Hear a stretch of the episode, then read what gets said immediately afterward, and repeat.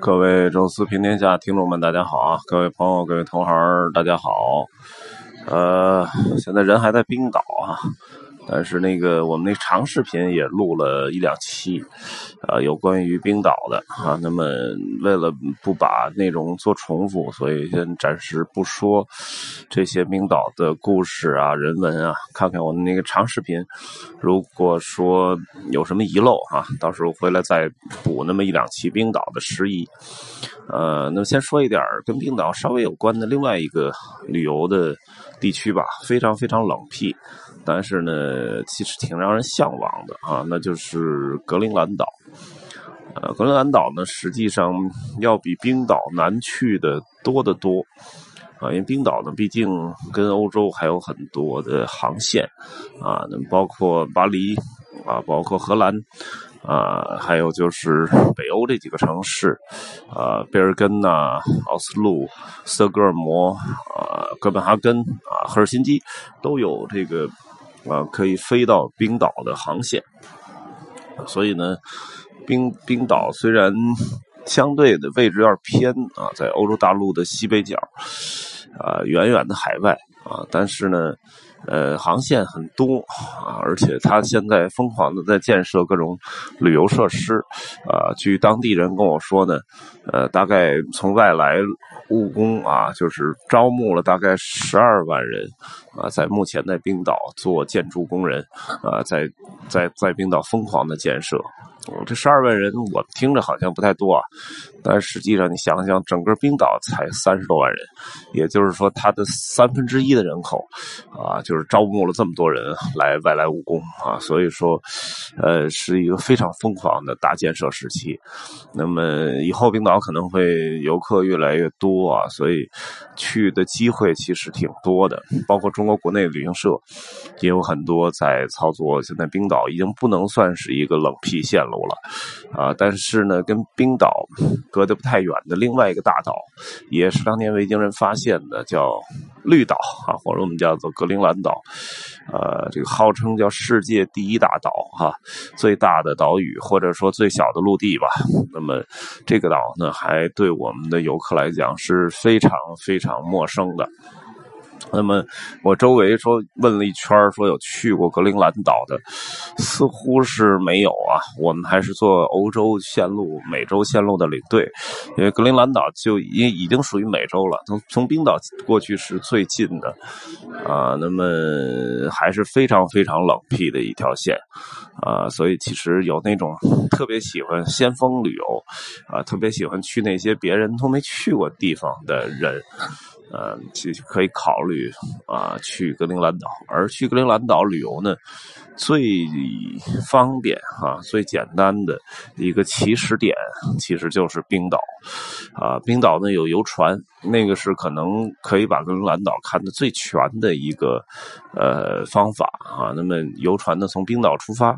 啊，一路呢开没多远哈就到格陵兰岛了。然后呢，它呢因为是坐船嘛，所以格陵兰岛沿线的这一一些城市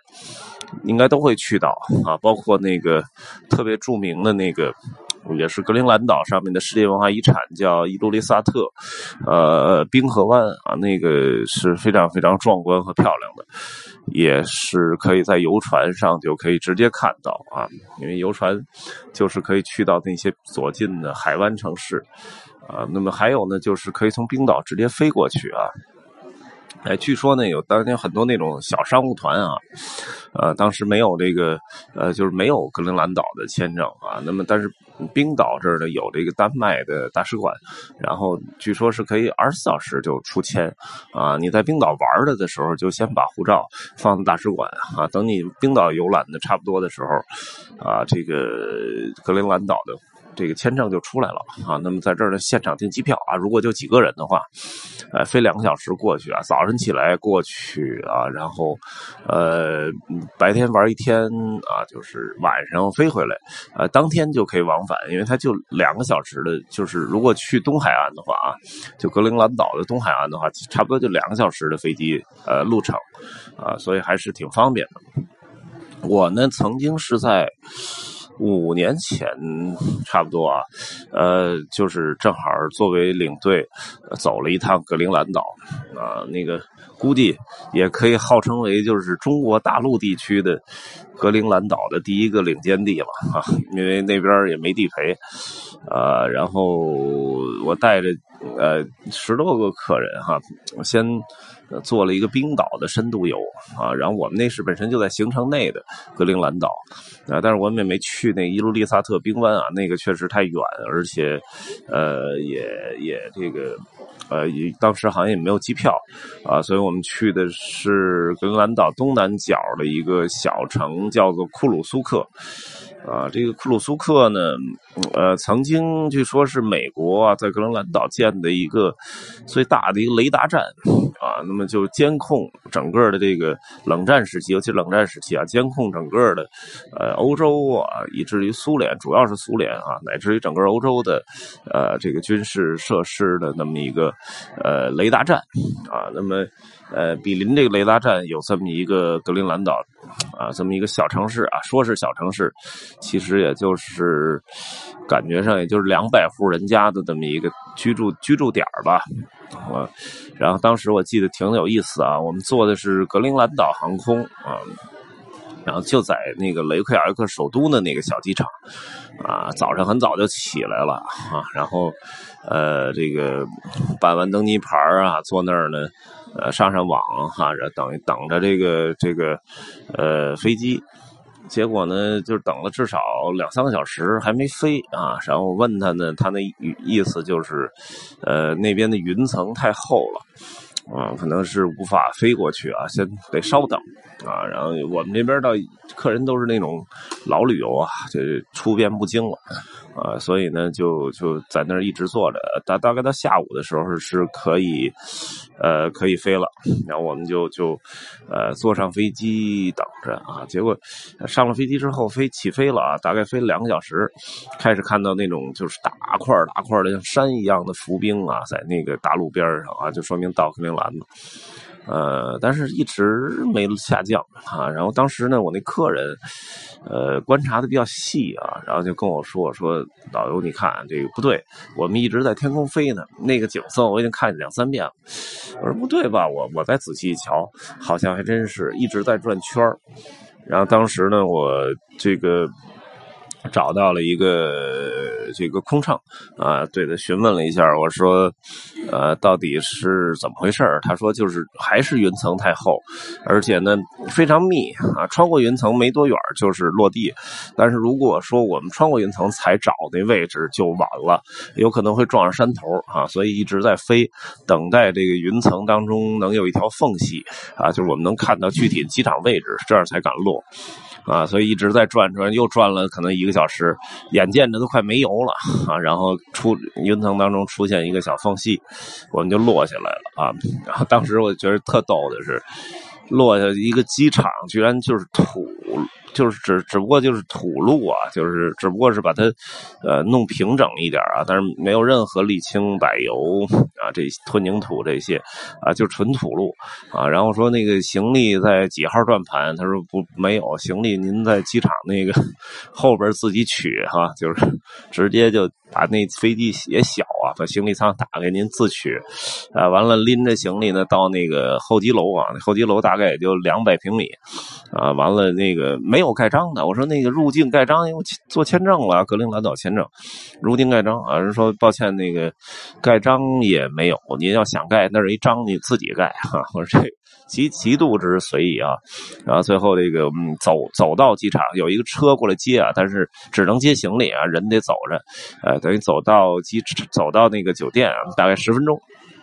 啊，酒店呢倒还凑合啊，那个，呃，设施还可以啊，然后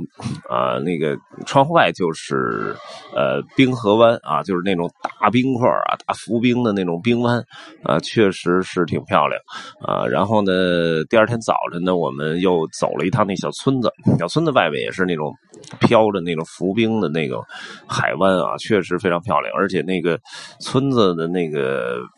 居民的房子是那种五颜六色的啊，配上那个远处的白色浮冰啊，整个这照片照出来是非常美妙的哈。